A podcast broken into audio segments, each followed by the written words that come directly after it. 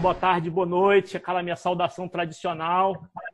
Mais um voo decolando. E hoje tem uma amiga minha de muitos anos que eu convidei, mas deixa eu apresentar ela daqui a pouquinho.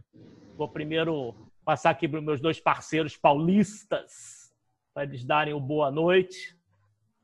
Vocês escolhem a ordem, quer, quer dar boa noite primeiro. Paulinho, que é mais novo. Ah, o jovem. Então, então vamos tá. o jovem. Então deixa o novinho começar. Fala galera, pista liberada, bora voar. Boa noite, bom dia, boa tarde. A gente nunca sabe, né, Serginho? É, pois é. Começou com esse negócio aí, a gente nunca sabe. Agora nós estamos gravando, é boa noite. Mas, vambora, meu parceiro, Serginho, bom te ver. Querida, obrigado pela, pela presença aí, por aceitar o convite desse maluco. Paulo Roberto, meu parceiro. Vamos lá. Oi, pessoal, boa noite. Legal vocês aqui de novo conosco. Serginho, querido, bom vê-lo novamente. Paulinho, estamos juntos aí para variar um pouco, vamos pegar esse voo. Brígida, brigadão. Toca, Sérgio. Então, então vamos lá. Vou apresentar rapidamente a Brígida. A Brígida é uma amiga minha da época de colégio, então isso tem muito tempo. E a gente acabou que perdeu um pouco de contato, cada um foi para um lado, né? Normal, aquela coisa. E a gente voltou a se encontrar um pouco recentemente, começou aquela coisa de pessoal de, de colégio voltando, matando saudade de quem ainda está por aqui, né? Então a gente começou a se, se esbarrar em alguns encontros. E aí a gente vem se falando um pouquinho pela internet, aí veio essa ideia de convidar ela para a gente bater um pouco de papo.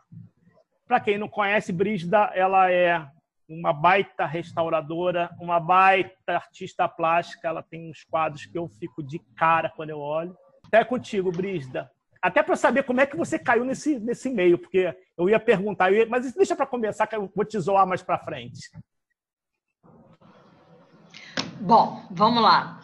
É, eu sempre gostei de arte, de, de pintura, de desenho. Eu venho de uma família de artista meu avô é um, era um pintor e escultor italiano da Sardenha, e ele veio para o Brasil e começou a trabalhar com mármore no cemitério, fazia mausoléus, coisas interessantes, e eu convivi até os seis anos de idade com ele. Uma vida, ele morava num ateliê na Urca, muito bacana, muito interessante. Eu era pequena, mas me lembro bem, tinha sempre o bife da meia-noite. A gente dormia, era criança, dormia cedo, e meu avô acordava a gente à meia-noite para comer o bife da meia-noite. E aí contava histórias fantásticas de morcego, coruja, florestas. Ele era muito assim muito fantasioso, umas histórias lúdicas, e aquilo me encantava. Eu ficava doida, achava aquilo o máximo. Eu acho que aprendi a gostar de morcego por causa do meu avô. Isso é um caso à parte. E depois foi escola e tudo, fui indo e tal, e sempre me dividi muito na escola, eu era boa em biologia e arte. E eu tentei, na época de faculdade, a fazer vestibular para oceanografia, que meu sonho era trabalhar com o Jacques Cousteau. Uma coisinha à toa. E só que eu não isso. Então eu não consegui passar no vestibular para oceanografia. Fiquei muito frustrada e não tinha tantos vestibulares quanto tem hoje, né? Hoje você tem milhões de opções, naquela época não tinha. Então eu fui para o Parque para não perder tempo. Com Orlando Brito, estudei com é, Sandro Donatello, é, desenho, nu, e fui indo por esse lado até que apareceu uma oportunidade de fazer é, educação artística. E eu fui fazer. Mas com um pezinho assim na biologia. Eu tinha um namorado que era que estava fazendo faculdade de biologia. É, é, maluquice, eu ia assistir as aulas dele, eu pedi aos professores para ser ouvinte. Então eu ia, até que terminou o namoro, e aí acabou que foi cada um para o seu lado, mas eu tenho essa coisa da curiosidade, eu sou uma pessoa extremamente curiosa e gosto de saber o que tem por trás das coisas. Assim, por trás em todos os sentidos, a estrutura, como que funciona. O corpo humano me fascina, eu acho a coisa mais fantástica do mundo. E dando pelo lado da arte. Eu trabalhei muitos anos na Company, vocês devem se lembrar dessa loja. Eu trabalhei é, com produção de vitrine, eu pintava os vidros, é, tomava conta de todas as lojas da Company no Brasil todo. Foi bem legal, trabalhei 12 anos lá. Depois eu fiz um, fui para uma outra loja, Fabricato, trabalhei também com isso e comecei a perceber que o mercado é, de decoração aqui do Rio estava começando, negócio de casa-cor e tudo, procurando pessoas para fazer pintura em parede, vinham franceses, italianos. Falei, cara, esse negócio vai, vai pegar. E eu comecei a estudar. E eu me filiei a uma coisa que só americano tem, né, que é a Liga de Pintor de Parede. E fui fazer uns cursos, participar dessas convenções que vendiam os produtos, porque aqui no Brasil não tinha nada. O cara te ensina a fazer é, uma madeira usando um toquinho de borracha, mas você só acha lá. Aqui não tem. As tintas que o cara usa também para fazer aquele efeito, só tem lá. Então eu ia nas convenções, viajava, ia nas convenções, comprava o material e trabalhei bastante tempo aqui. Foi uma época muito produtiva, trabalhei com vários arquitetos e comecei a me especializar no trompe-l'œil. O trompe-l'œil, é, ao pé da letra, é engana-olho. O engana-olho é você criar uma ilusão. Você, por exemplo, cria uma parede, você quer fazer uma estante de biblioteca. Você então cria, desenha a estrutura com todos os livros.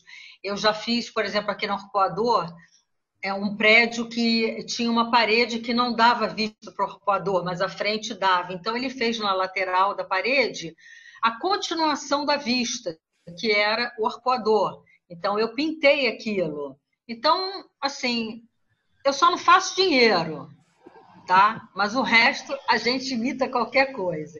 Aí me especializei em madeiras, mármore, por exemplo, pindirriga, rádica, fazia qualquer coisa. E fui estudando, comprando livro, e eu sou muito curiosa, fui cavando, cavando, cavando, cavando, e fui. E sempre é, pintando o desejo das pessoas. Assim, a pessoa quer ter na casa uma biblioteca, quer ter na casa, ah, no, filho, no quarto do filho, um Homem-Aranha. Eu fui a vida toda fazendo isso. Chegou uma hora, assim, há uns seis anos atrás, que eu falei, cara, eu quero pintar, eu quero mostrar para as pessoas a minha arte, o que, que eu tenho dentro de mim, os meus desejos, os meus anseios. E eu comecei a procurar um professor que eu tinha conhecido há 20 anos atrás mas não pude fazer, porque eu tinha filhos pequenos na época e a aula dele era sábado, no Grajaú. Meu marido trabalhava para caramba, não ia concordar com isso, ia ser um pouco complicado. E eu fiquei com esse cara na cabeça, que era chama Renato Ferrari, um excelente professor realista, pintor realista. E um dia, do nada, eu lembrei, eu falei, eu vou catar esse cara. E achei o cara dando aula em Copacabana, há seis anos atrás, fui fazer aula com ele. É, melhorei muito, porque eu já tinha assim o domínio da técnica do desenho e da pintura. Mas com ele eu aprendi a, o realismo do óleo, da tinta óleo, da profundidade, é, da história da arte. É um misto e é um se reúne toda quinta-feira para pintar. E aí eu comecei a botar para fora todas as minhas loucuras. Começou a voltar aquele lado de, do que está por trás das coisas e tal. E eu sou muito chegada num esqueleto, numa caveira aqui em casa, depois posso até mostrar para vocês. Temos aqui vários exemplares, é, humanos e animais. eu adoro um osso. Ah, e, e eu comecei a me interessar pintando, comecei a me interessar por essa coisa da taxidermia, que é meio esquisito, né? As pessoas olham com uma cara meio esquisita. Pô, mas taxidermia? empalhar bicho, você vai matar o bicho. Não, ninguém mata bicho. É proibido matar o animal. Você só pode fazer a taxidermia do animal que está, vamos dizer, recém-morto, que morreu naquela hora. É difícil, entendeu? Então, eu procurei um cara que era o maior é, taxidermista que a gente tem aqui no Brasil, que é o Carlos Rodrigues, do Museu Nacional lá da Quinta, que pegou fogo. Uhum. E ele falou: vou dar uma aula para um grupo, você quer fazer? Eu fiquei louca, né? Não pensava em outra coisa. Eu falei: vou fazer, vou fazer. Começava segunda-feira, domingo o museu pegou fogo. Aí foi aquela tristeza em todos os sentidos, né? Mas eu fiquei assim, fiz uma certa amizade com ele e ele começou a me orientar é, com pequenos animais, por exemplo. Eu nunca me aventurei a fazer uma taxidermia num pássaro ainda, né? Eu faço assim, eu, eu faço em animais pequenos, besouros, insetos, eu aprendo a conservar, né? Eu, eu sou encantada, eu adoro ossos. Então, assim, oportunidade, eu falo com um amigo, ah, minha, minha, minha, o gato da minha mãe morreu, tem três anos lá, vou ver se eu falo, dou um jeitinho lá, pego a cabeça para você. É, tá bom, não fui eu que matei o gato, me dá aí. Aí eu fui assim nessa, eu acho que você vai é, plasmando o que você quer e as coisas vão aparecendo. Hoje eu tenho uma, um mini museuzinho muito interessante, é mini mini, tá? Mas já tenho uma cabeça de jacaré, tenho alguns pássaros, tenho um veado do Pantanal, tenho um bode, que é uma história engraçada de uma amiga que trouxe do Piauí ela, ela foi visitar a família e eu pedi se ela podia trazer um chocalho de cascavel, que eu adoro cobra. Falei, traz um chocalho de cascavel. Aí ela foi, procurou, era caríssimo, custava assim, coitada, ela é humilde, uma menina humilde, morava no, no, aqui na Gávea, na, na, comunidade do Parque da Cidade. Ela falou, ah, é muito caro, 200 reais, mas olha só, essa noite vão matar o bode da família, que tem uns 10 anos, porque eles estão querendo roubar e tal, ele já está meio velho, vamos fazer uma buchada, eu vou levar para você um presente. Eu achei que era o chifre, alguma coisa, o casco, né? Cara, ela trouxe de avião enrolado num jornal a cabeça do bode. Eu recebi aquilo né? Aquela coisa meio estranha, né? Não estava esperando, né? Liguei desesperada para o cara do museu, falei, pelo amor de Deus, eu recebi, ainda tem cabelo no cara, né? O que, que eu faço? Aí ele falou, e agora você vai ter que cozinhar para tirar a pele, fazer. Bom, foi um processo engraçado que na verdade eu só consegui ficar com a estrutura da testa e o chifre, que é maravilhoso, é um chifre muito bonito, que é um bode já velho. E é, a parte de baixo soltou, porque ele morre com uma marretada na cabeça. Eu preferia nem saber desses detalhes, mas acabei sabendo. Então, separou a parte de cima da de baixo e tal. Aí fui fazer um trabalho em Miami ano passado. Aí eu começo a entrar na internet, loja de taxidermia em Miami. Aí achei a loja na hora do almoço lá do trabalho de pintura na casa de uma família conhecida. Eu fui, peguei um Uber e fui correndo na loja. Fiquei louca. A loja, quem tomava conta era uma brasileira. Tinha coisas maravilhosas. Eu comprei uns, uma estrutura de uma perereca, de um sapo, perfeito, é um sapo inteiro. Todos os ossinhos. E uma cabeça de jacaré. Aí eu, com medo de não poder entrar aqui, enrolei nos, nos papéis carbonos que me disseram que fazia assim, tudo trouxe, não tem problema nenhum. Aí trouxe um baiacu de Portugal, aquele baiacu todo espetado, inchado, e eu vou me divertindo enquanto as aulas do museu não recomeçam, né? Que eu estou esperando ansiosamente.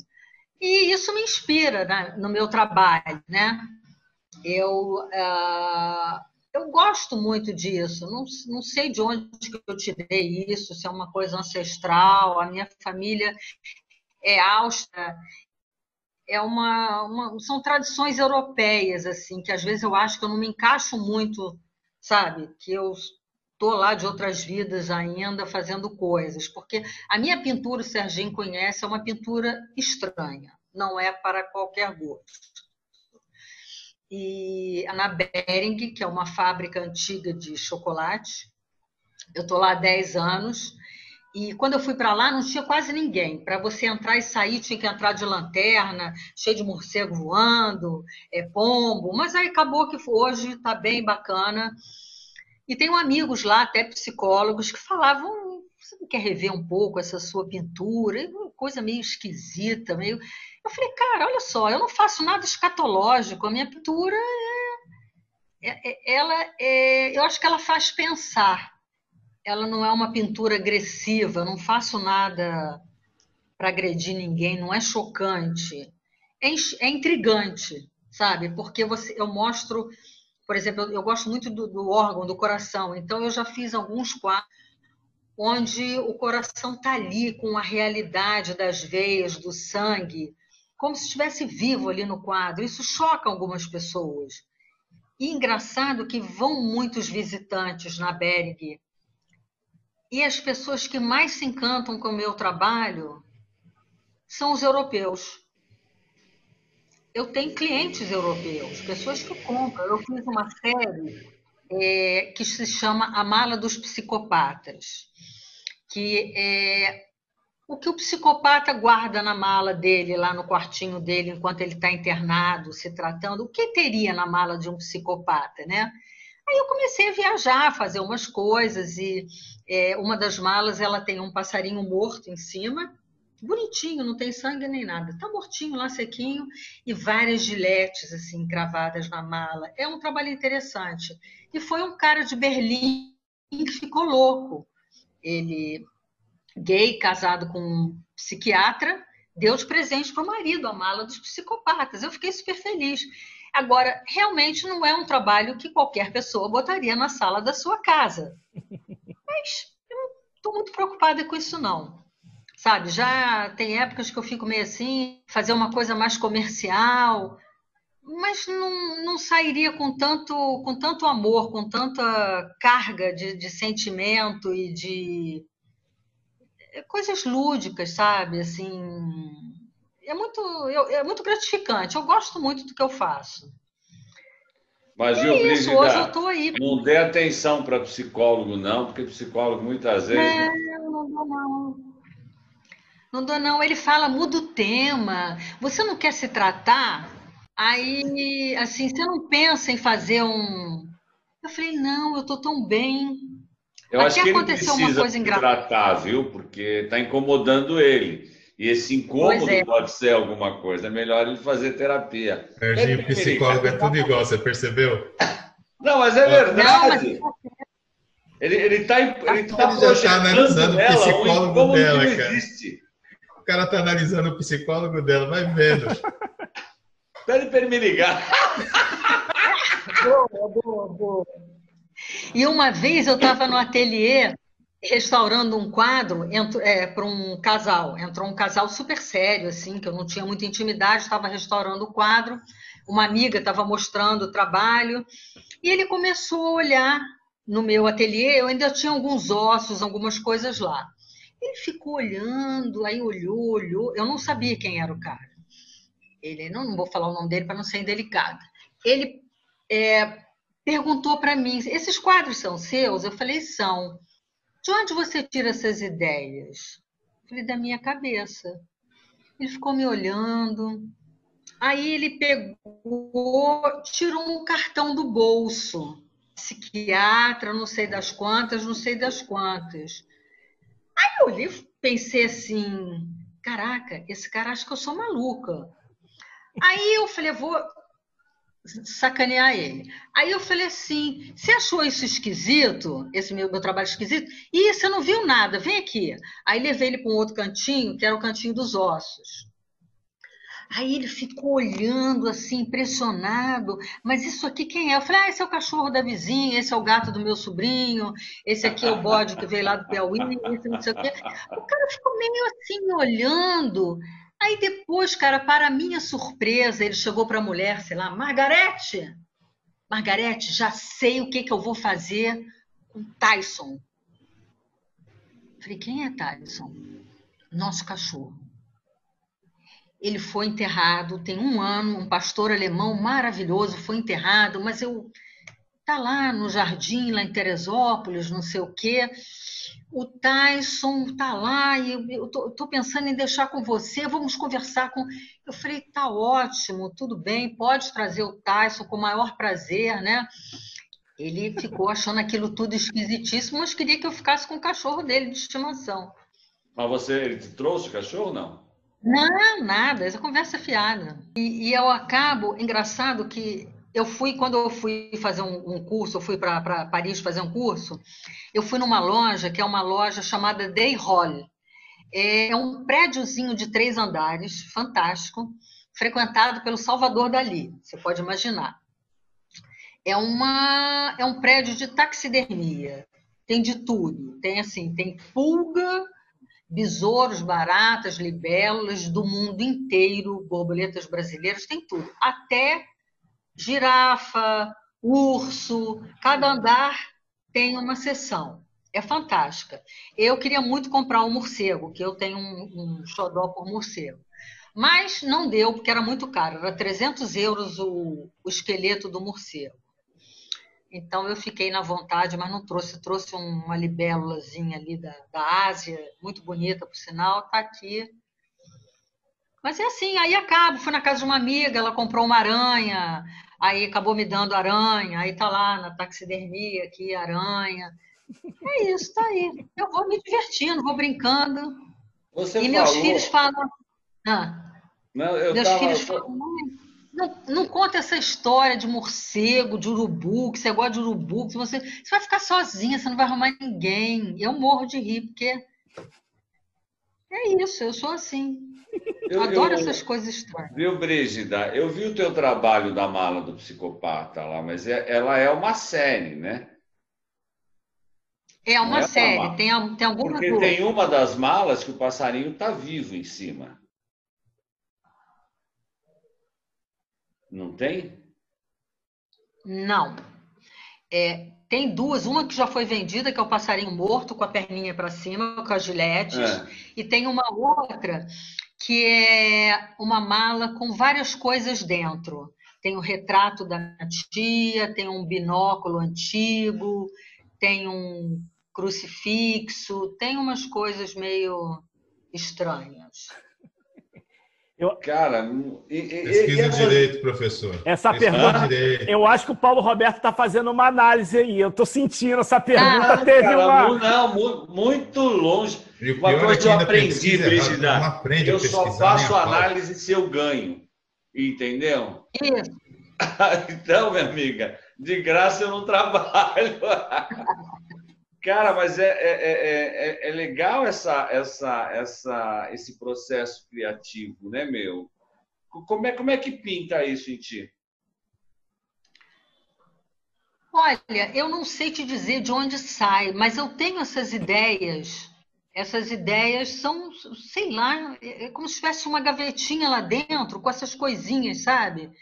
Então, agora, por exemplo, o meu próximo quadro, que eu quero muito fazer, é um, é um galo nu, pelado, sem pena, sem nada, morto, deitado assim, deitado acomodado, num pinico de ágata. Hum. Se você vai me perguntar por quê, não sei essa imagem me veio. Eu imaginei a mesa branca, toda branca, tudo muito branco, muito nebuloso, assim, e esse franguinho lá morto, deitado. Não é chocante. Entendeu?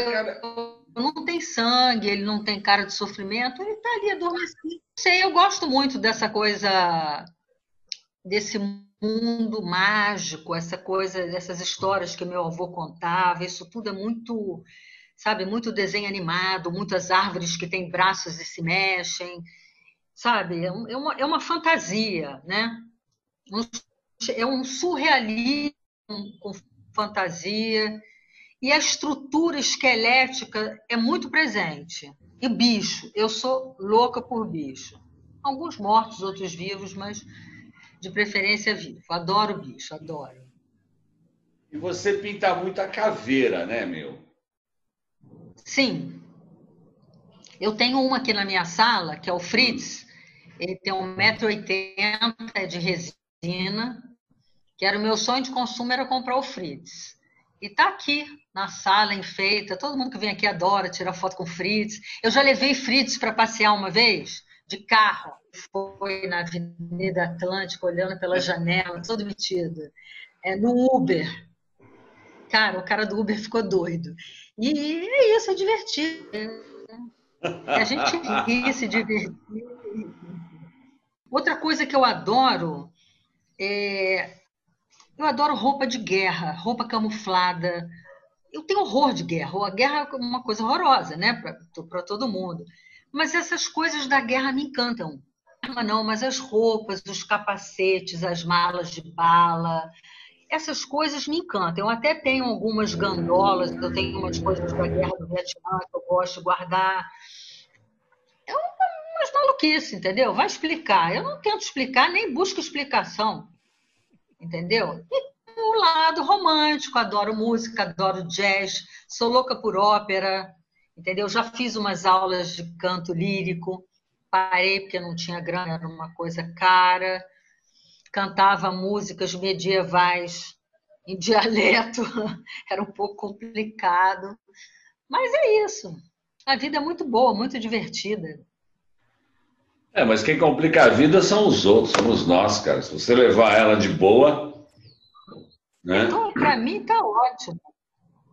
Eu estava vendo, eu estava procurando lá no, no, os teus, alguma as suas artes, né? E você tem um, um desenho, não sei se é desenho, se é pintura, desculpa. Uh, aí cai na ignorância que eu vim falando com as pessoas. De um soldado austríaco fumando. Esse... Ah, sim. Esse é meu parente. Ah, esse é teu parente? É. Eu, eu tenho, eu como gosto muito de guardar coisa antiga, eu, eu guardei todos os álbuns de fotografia que a minha avó que veio da Áustria trouxe. Eu tenho tudo assim, não vou te dizer que está catalogado, mas está tudo muito bem acondicionado, guardado.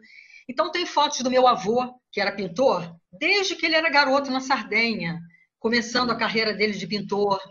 É, quando ele se casou e teve meu pai, ele tinha uma macaca chamada Ursulina, que ele foi morar na Urca e para trabalhar ali perto do cemitério, que ele trabalhava com outro italiano e ele morava do lado de um matadouro de galinha, que hoje não tem mais, né? E um dia o português lá do matadouro chamou ele e perguntou se ele podia ficar com um macaco, que era a Ursulina, porque bateu a fiscalização e o macaco não podia ficar junto com as galinhas. Então meu avô levou Ursulina para casa. E cuidou da Ursulina como se fosse filho, né? Até meu pai nascer. Aí depois Ursulina causou problemas, tacava pedra no berço, tinha muito ciúme, e Ursulina foi para uma fazenda. O meu avô vestido com terno de Panamá, com Ursulina no colo. E tenho essa parte da guerra, que é muito curiosa, com aviadores, pessoas, é, aquele o Zeppelin, com uns inscritos em, em, em, alemão, que eu não sei, e, muito interessante. E eu fiquei encantada com esse, com esse soldado fumando aquela guimbinha, não sabe se é um baseado, um cigarrinho, né? Achei incrível aquilo. É, tá, é porque tá no final, né? muito ruim. Eu acho até que eu consigo. É, tá no finalzinho, ele tá ali todo encolhido, né? Eu adorei fazer aquele trabalho, preto e branco. É a última ponta. Parece fácil, mas não é não. Mas aquilo você fez preto em óleo? Preto e branco não é fácil não. Em óleo. E a referência era muito ruim. Devia ter assim uns 9 por 5, era uma coisa pequena. Desafio, Cara, assim. Tá muito. Aquilo tá lindo, lindo, lindo, lindo, lindo. É muito legal.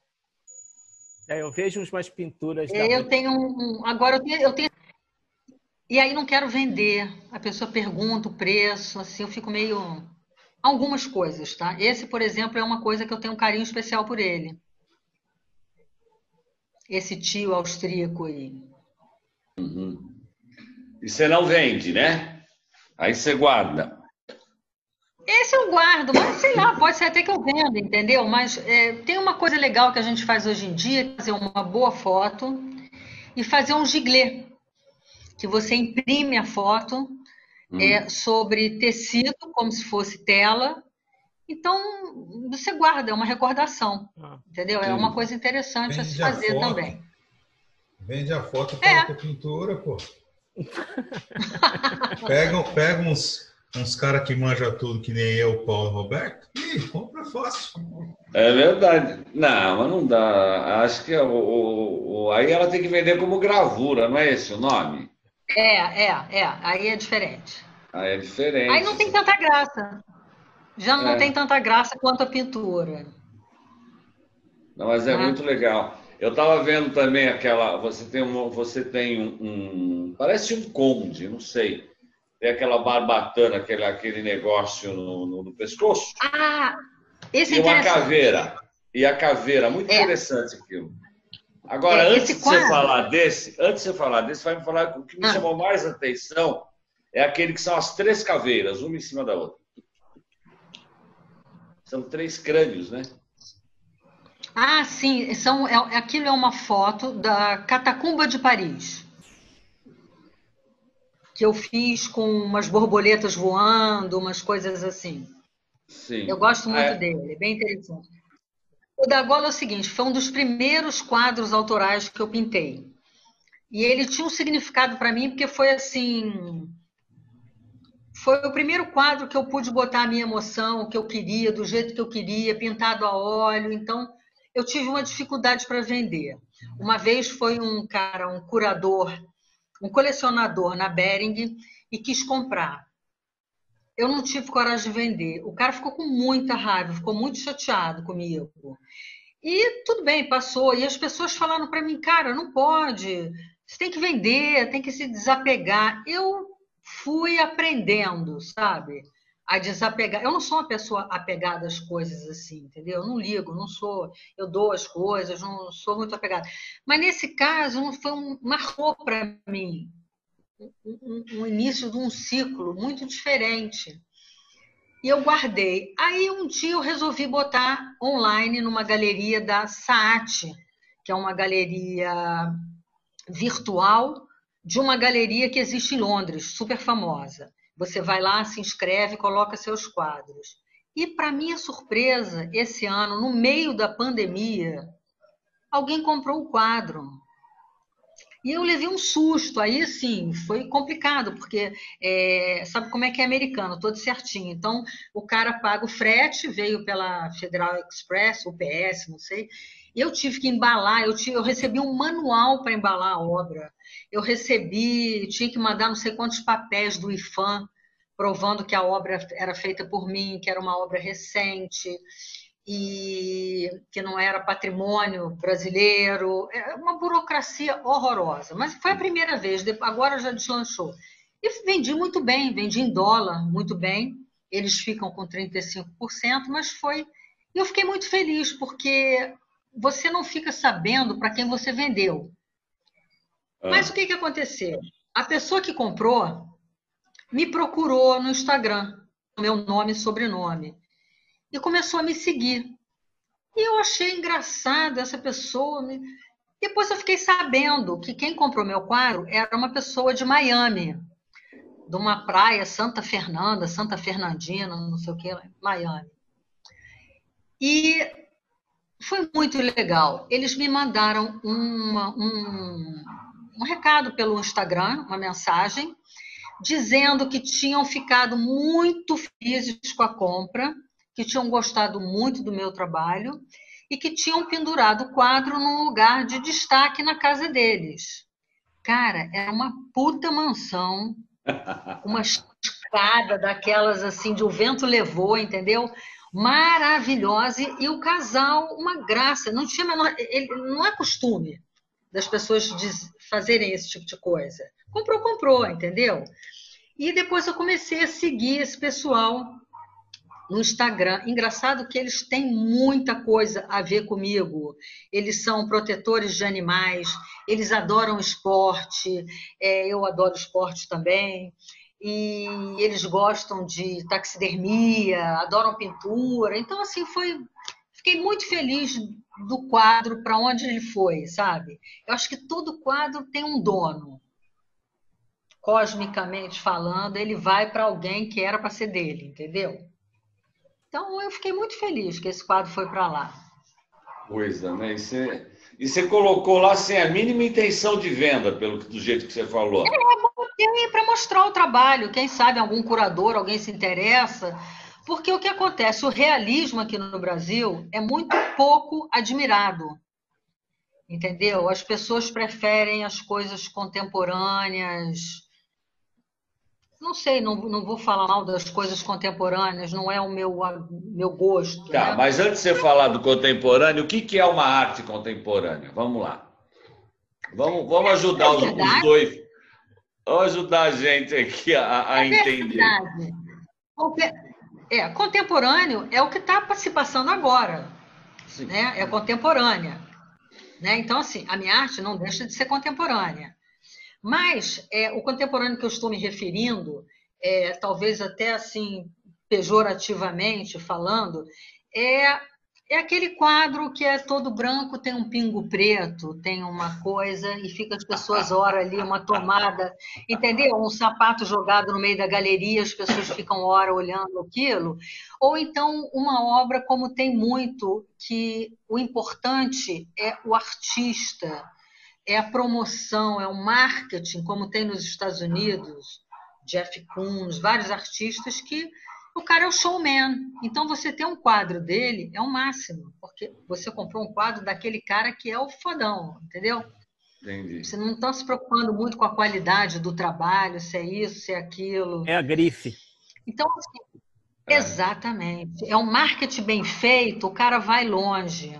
Ah. Eu vejo pessoas aqui no Rio que são filhos de não sei quem, é, a galeria tal é, conhece a prima de não sei quem, tal, tal, tal, bota o cara na roda. O cara pode ter um trabalho assim, nada demais, mas bomba. Porque o fulano comprou, postou, o outro também, entendeu? É, é, infelizmente é isso. Então, assim, o nosso trabalho, o trabalho meu, de vários amigos realistas, do meu filho, inclusive, que depois eu vou até passar um Instagram para você, tá bombando, já me passou anos-luz na frente. Começou a pintar tem menos de cinco anos. Arrebenta, entendeu? E é difícil você arrumar uma galeria, arrumar um curador que se interesse.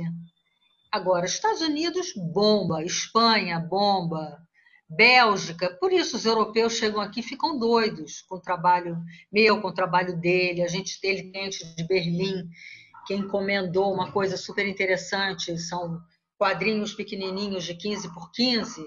Ele, esse cara de Berlim veio comprou um apartamento aqui no Rio e botou no roda-teto como se fossem azulejos os quadrinhos dos amigos, do rosto dos amigos.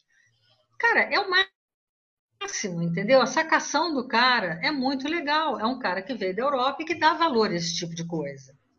Aqui não, infelizmente não. Mas a gente não desiste, a gente faz porque gosta, porque ama, porque adora pintar.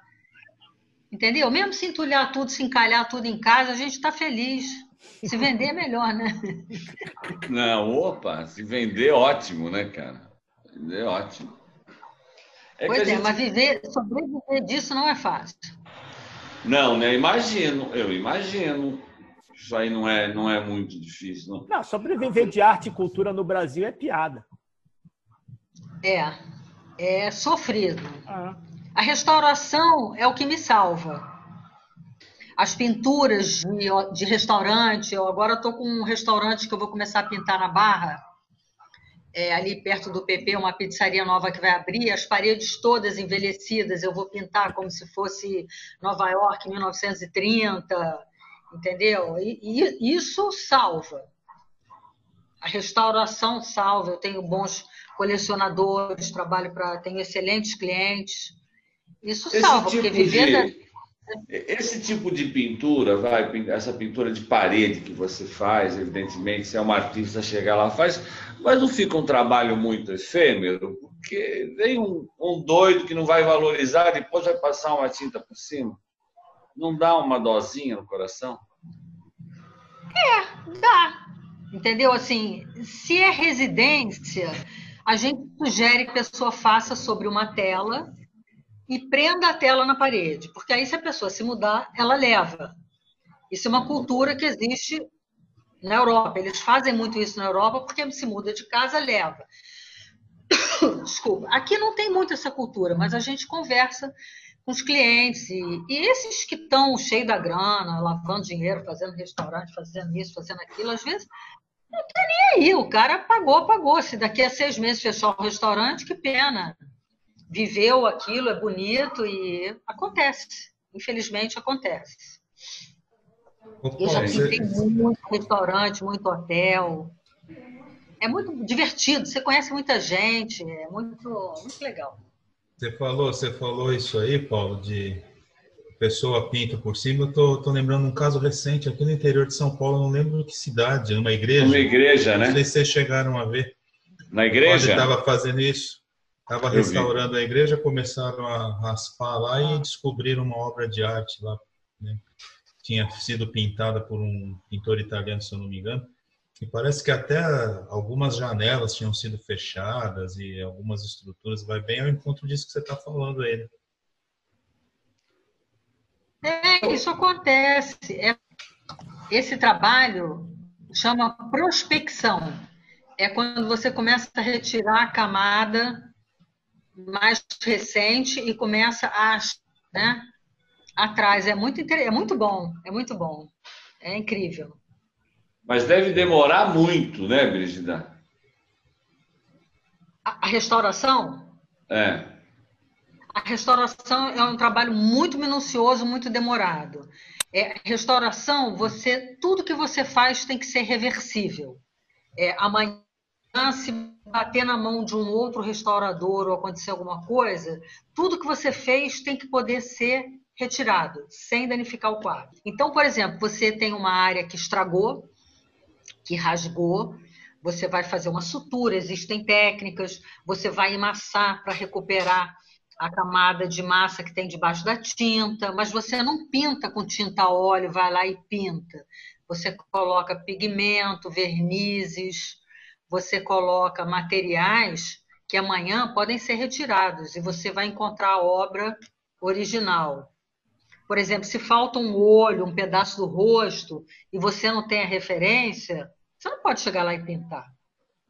Se você vai na igreja, nas igrejas na Itália, você vê pedaço de rostos dos cristos, roupas, dos carneiros, tudo com trapézio. É, um, é uma técnica de pigmentação que disfarça ela com o olho, você não vê a lacuna branca, você vê ali cores que disfarçam e fazem uma reintegração pictórica. Você olha e o seu olho fica confortável. Você não vai ver um buraco branco que está faltando tinta. Mas se você olhar de perto, são pontinhos de tinta, são tracinhos de tinta que compõem essa área. É. Você não pode sair pintando inventar, né? O que você não sabe. Você não pode limpar um quadro, por exemplo, um quadro muito muito oxidado, um verniz muito escuro.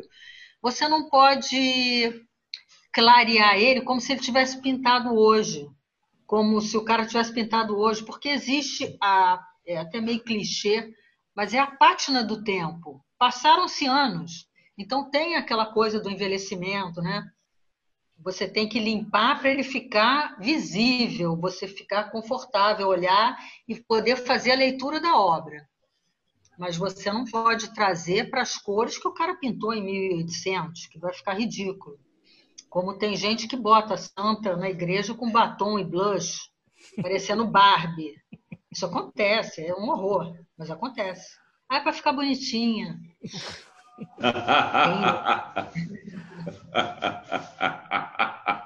Acontece e muito. As Barbies. Cara, mas faz isso por quê? Porque não sabe, né? Acredito que não tenha. Exatamente. Falta de conhecimento, falta de conhecimento. Entendeu? É. Aí é o padre que deu uma força, é a prima do padre que pinta em casa, faz artesanato, aí é baratinho, entendeu? Aí chama ela para dar, dá uma ajeitadinha aqui na santa, entendeu? Tem santa que tem manto feito com folha de ouro, é um trabalho delicado, então não pode chegar lá e sair pintando, dar uma pintadinha aqui, entendeu? bota um blush aqui que essa santa tá meio pálida. Não é assim, ah, né? Põe um, um batom vermelho para ficar mais. Muda, muda o manto para um, né? uma cor mais anos ah, 70. Sim. é, tem uma coisa engraçada, olha só, falando disso de mudança. Eu fui na casa de um cliente muito rico, que mora no Jardim Pernambuco, e uma vez, indo lá para fazer um trabalho e tal, ele ficou sabendo que eu restaurava e mostrou, vem ver um quadro que eu tenho aqui. Aí eu fui ver um quadro enorme, assim, devia ter 1,80 de largura por 1,20 de altura, uma moldura Nossa. fantástica, uma cena europeia de uma mesa com frutas e uma cortina é, rosa atrás envelhecida, candelabros, aquela coisa bem europeia. E o cara olhou e falou: Olha só, eu tenho um problema nesse quadro. E eu olhei como restaurador, eu falei, realmente, ele está a tela está um pouco embabadada. Não, minha filha, não é isso. Tá entendendo? Eu não gosto desse marreco morto aí em cima da, da tábua e não gosto da cor da cortina. Quero que você troque a cor da cortina. Quero que você troque a cor da cortina e tire esse marreco morto aí, deprimido, entendeu? Com esse pescoço pendurado. Não quero. Eu falei, olha, eu não posso fazer isso. Eu, eu sou pintora, é claro que eu vou apanhar um pouco, eu posso até pintar um outro quadro, do jeito que você quiser, eu pinto, tá? Vou fazer ele com essa cara envelhecida, eu pinto, mas modificar, tirar o marreco, coitado, pintar a cortina, sinto muito. Ele falou, mas olha só, é o quadro de 1570 e pouco. Um crime. Aí eu falei, mas eu, eu, eu, eu, não posso fazer isso. Ele, minha filha, o quadro é meu, fui eu que comprei, fui eu que paguei, o quadro é meu, eu faço o que eu quiser. Eu falei, o senhor faz o que o senhor quiser. Eu o senhor não. pode até encontrar algum que faça, mas eu não posso. E o cara ficou bravo, não gostou, não. Deve ter ficado...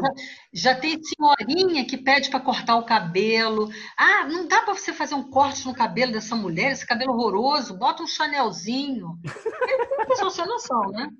É divertido.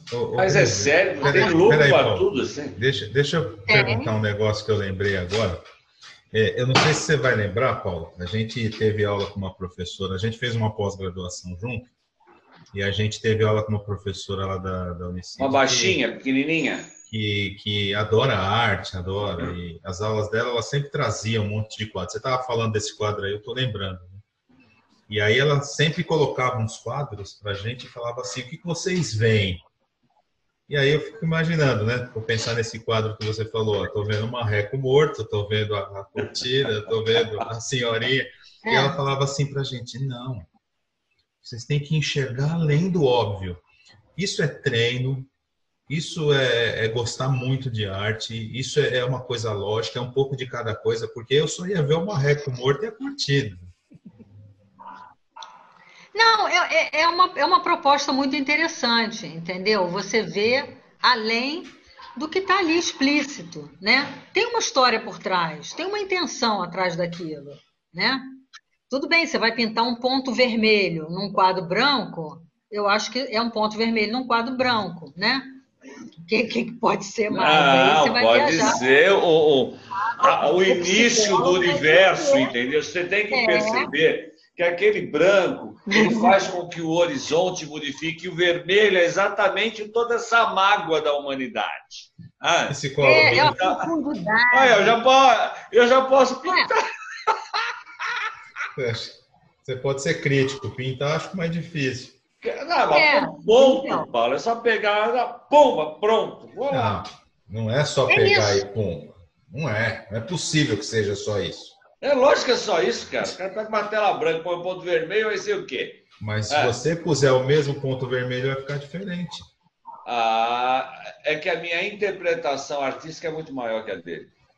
Entendeu? Entendi. Essa sacação da professora, isso é um exercício muito interessante, até com criança você fazer isso. Né? Você é, fazer a pessoa pensar. O que, que a pessoa quis dizer com isso? Né? O que, que o que, que te incomoda? Né? Por exemplo, muitas pessoas olham o meu quadro e, e se incomodam com alguma coisa. Né? Aquilo está mexendo de certa forma com a pessoa. Isso é legal. Melhor do que uma coisa que você olha e não te diz nada, né? Mas não eu lembro que ela agredir. ficava muito frustrada com a gente. Você, lembra, Paulo, disso? lembro, ela era, uma, ela era pequenininha, era, era muito legalzinha, eu lembro dela. Agora, não é isso, o, o desculpa, Brice, mas o que o Paulo está colocando é exatamente acho que vai de encontro ao que eu penso também. Que a, como eu posso fazer uma interpretação de alguma coisa que eu não sei? É uma coisa você me dá um, um, um livro em alemão, fala, ó, lê para mim o que está escrito aqui. Eu não tenho, nós não, nós não temos conhecimento dessa leitura. Não é só a questão projetiva de você olhar além do óbvio, você projetar alguma coisa, é simplesmente você entender. Chega naquilo que você colocou mesmo, né? Que você fala assim, qual que é a intenção do artista? Para eu entender a intenção do artista, primeiro preciso conhecer a arte, preciso conhecer a história do artista, ah, tem uma série de coisas. Isso aqui a gente não aprende. Eu, nós fomos ver isso numa, num curso de, de especialização Lato Senso. Olha quantos anos nós já tínhamos estudado. Não, tá certo. Eu acho assim, por exemplo, é, eu adoro vinho. Eu tomo, vamos dizer, uma taça a duas praticamente todo dia. Eu, eu, eu não entendo nada. É verdade. Eu, não, eu não, nunca aprendi nada sobre vinho. Já pensei em fazer um curso, mas eu acho uma chatice. Aí eu fico pensando assim: vinho bom é o vinho que eu gosto. Eu não, entendeu? Então, eu não fico muito me preocupando Eu acho que com a arte é um pouco assim, mais ou menos isso. É o que te agrada, é o que gosta, o que você gostaria de ter na tua casa. Se aquilo te intrigou, eu acho que você também não tem que ficar muito preocupado, ah, se eu entendi, se eu não entendi. Aquilo tem que ser prazeroso. Né? De certa forma, eu gosto de intrigar as pessoas, né? de causar uma estranheza. Confesso que eu gosto. Mas tem gente que gosta e tem gente que não gosta. Eu respeito muito. É, é, é divertido. É, porque eu acho eu que imagem, imagem você não. Eu também eu, eu, eu concordo absurdamente com a, com a Brígida, porque para mim a imagem, quando eu olho uma imagem, eu vou ter uma leitura, você vai ter outra, ela vai ter outra, Paulo Eduardo vai ter outra. Não é porque, tipo, ah, eu tenho que entender o que, que ela quis expor. Eu acho que não é isso, não. Eu acho que, tipo, eu tenho que olhar aquilo, aquilo tem que me passar uma mensagem. Exatamente, tem que te agradar. Ou não. Exatamente, né? exatamente. Eu acho que, tipo, aquilo te passa. Tipo, eu não estou preocupado, eu não tenho conhecimento para ser a técnica da pintura, do, do, do, do sei lá, da, da, pincelada. Isso eu não entendo. Tipo, mas eu olho aquilo num todo e aquilo eu consigo ver que o cara, sei lá, o cara tava suando quando ele tava com aquela mão na mesa ali atrás, piriri papapá, ele tava, me dá a sensação que o cara tava cansado no final do dia, porque tem um, ah, tem um pôr do sol, aquilo ali me dá que é uma coisa de final de tarde ou início de manhã, mas pelo aspecto do cara é um final de tarde. Caraca, eu... Sérgio, você tá muito, tá muito mais na frente do que eu. Eu jamais ia imaginar, ou jamais eu ia pensar olhando para um quadro que tem um pôr do sol, o cara tava cansado.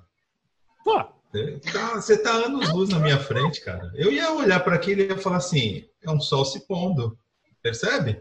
Olha a diferença. Olha, como você já foi além na percepção. Mas você pode olhar o sol se pondo e falar assim: puta, mas que sol bonito se pondo. Sim. Já sim. te passou uma mensagem. Mas Pô, a sua tá anos luz na minha frente. Ah, é cara. é porque eu viajo. Aí eu já entro um pouco na viagem que a Brígida também gosta de ir. Eu já vou numa parte mais. Já deliro um pouco.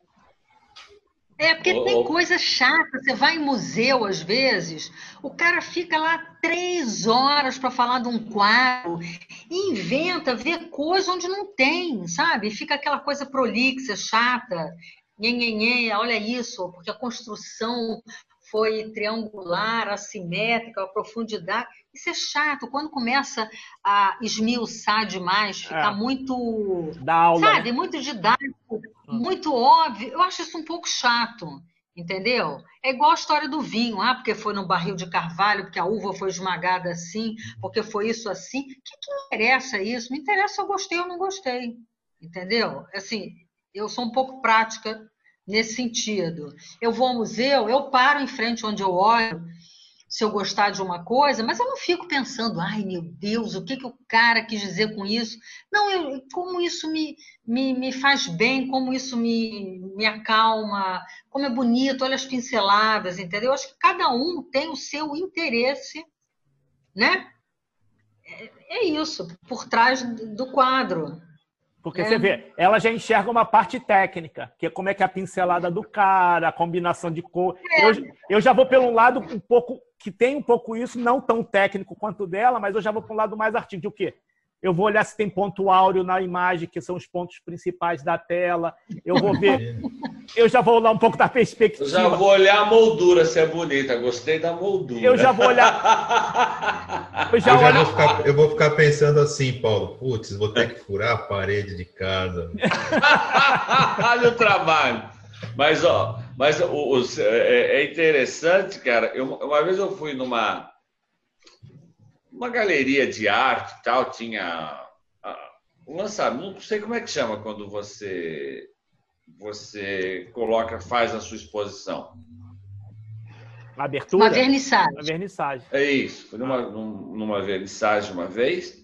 Gente, mas os quadros eram exatamente o que você falou. Eles eram riscos, ah, alguns muito simétricos, muito simétricos, que eu odeio. com cores fortes, tará. E, e tinha exatamente essa explicação que você deu agora. Eu olhava aquilo, cara, eu não. Eu me sentia uma besta. É isso. Cara, eu não conseguia enxergar. É, é, isso. Gente, eu não conseguia enxergar o que o cara estava enxergando. E eu olhava assim e falava, não é possível. São triângulos. Acho interessantíssimo. Desesperado para ir embora, cara. Que eu tava me sentir o único é imbecil do lugar. Oi? É constrangedor. Porque, é. na verdade, não, não tem que ficar inventando. É isso, é isso. É velha vermelha, é um quadrado aqui. Eu acho que, sabe, fica é, é inventando muito. Cara, mas é, é, é, é, uma. A tua fala é verdade, é constrangedor. Porque eu não sei se todo mundo que estava lá entende, mas todo mundo concordava. Ainda claro. Isso é o ah, efeito manada. Ah? É o efeito manada que a gente sempre fala. Cara, eu com aquela cara de pato, bicho, que olhando. Ah, Dá vontade de levantar porta. a mão e falar assim: Ei, dá, dá licença, você tá vendo que isso aí são triângulos, né?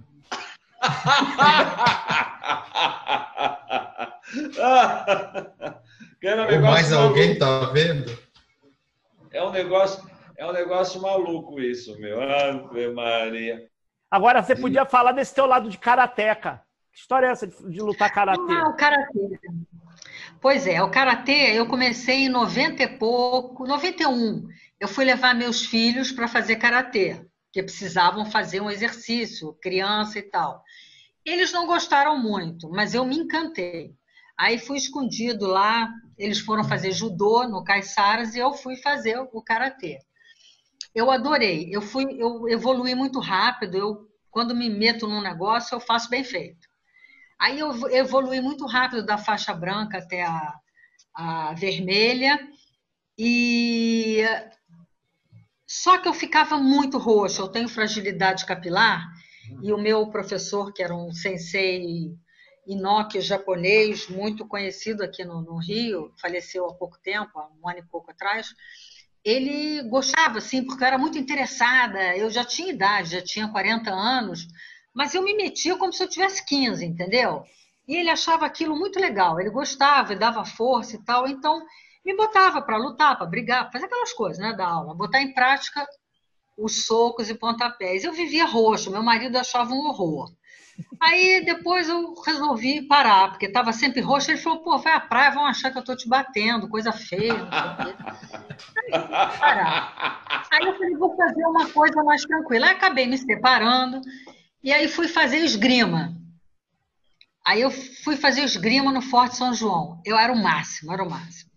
A primeira vez que eu segurei num florete, eu falei, meu Deus do céu, eu acho que eu já vivi, eu já fiz isso. Foi mágico, assim, foi muito interessante. E fiz durante uns anos, fui até campeã carioca. Não fui por muito por mérito, não. Fui porque não tinha mulher para competir comigo. E eu competia sempre praticamente sozinha, ganhava tudo. tinham muitos homens fazendo. E nas competições é mulher com mulher, homem com homem. Então eu ganhei por mérito, por esforço e tudo, mas foi muito divertido. Aí, eu, há uns cinco anos atrás, eu tinha que voltar a fazer algum exercício. Eu não gosto de academia de ginástica, dessa coisa de exibição de, de roupas, músculos, tênis. É uma certa futilidade que não me agrada. E eu falei, não, não vou fazer isso não, vou voltar para o Karatê.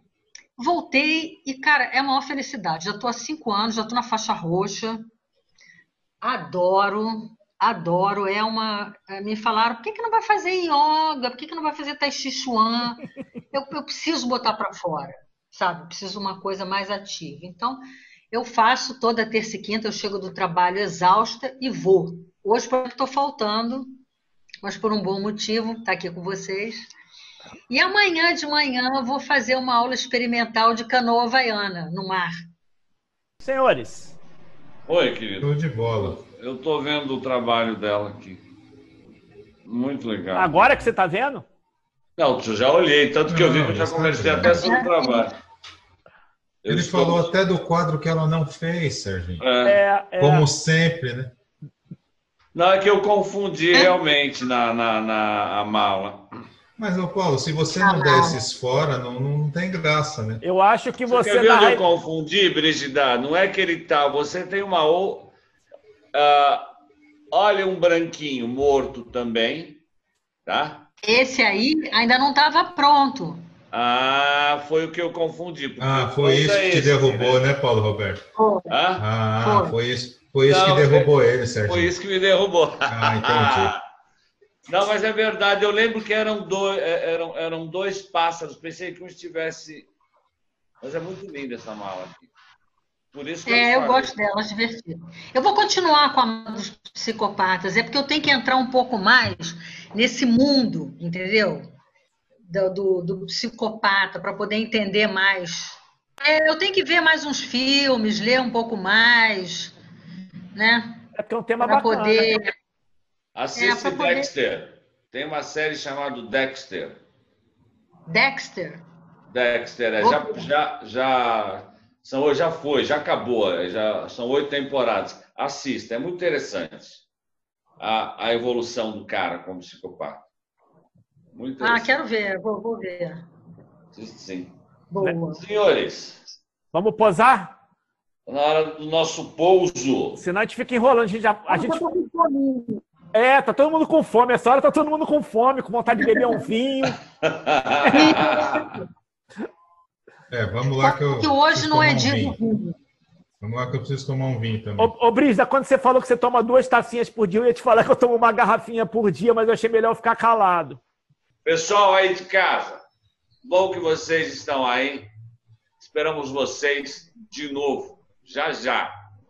Sérgio Schmidt, meu irmão, muita luz, né, de Vitas aí no Rio. Paulo Eduardo, muita luz. Tamo junto aí, irmão. Tchau para vocês. É, Paulinho. É, sem, sem, muita, sem mais delongas, agradecer a Brígida por ter vindo, papo super legal. Aprender um pouquinho sobre, né, que todas aquelas aulas que a gente tinha, que a gente só enxergava lá o, o ganso morto, né? Agora a gente já. Agradecer, é sempre um prazer estar, de, estar sempre com vocês, meu parceiro Paulo Roberto, lá no Tatuapé, meu parceiro Serginho Schmid, lá na Barra da Tijuca. Brígida, obrigado, viu? Beleza. Obrigado vocês. Adorei, obrigado, Serginho. Então tá, menina, obrigado, brigadaço. Pessoal, tá na quinta, quarta cadeira. Quarta cadeira, quinta cadeira já virou bagunça, então vamos lá. Tchau, Brígida, brigadaço. Beijo. Depois a gente conversa paralelo de novo. Depois a gente conversa. Beijo, Serginho. beijo. Beijo, beijo. Tchau. Tchau, tchau.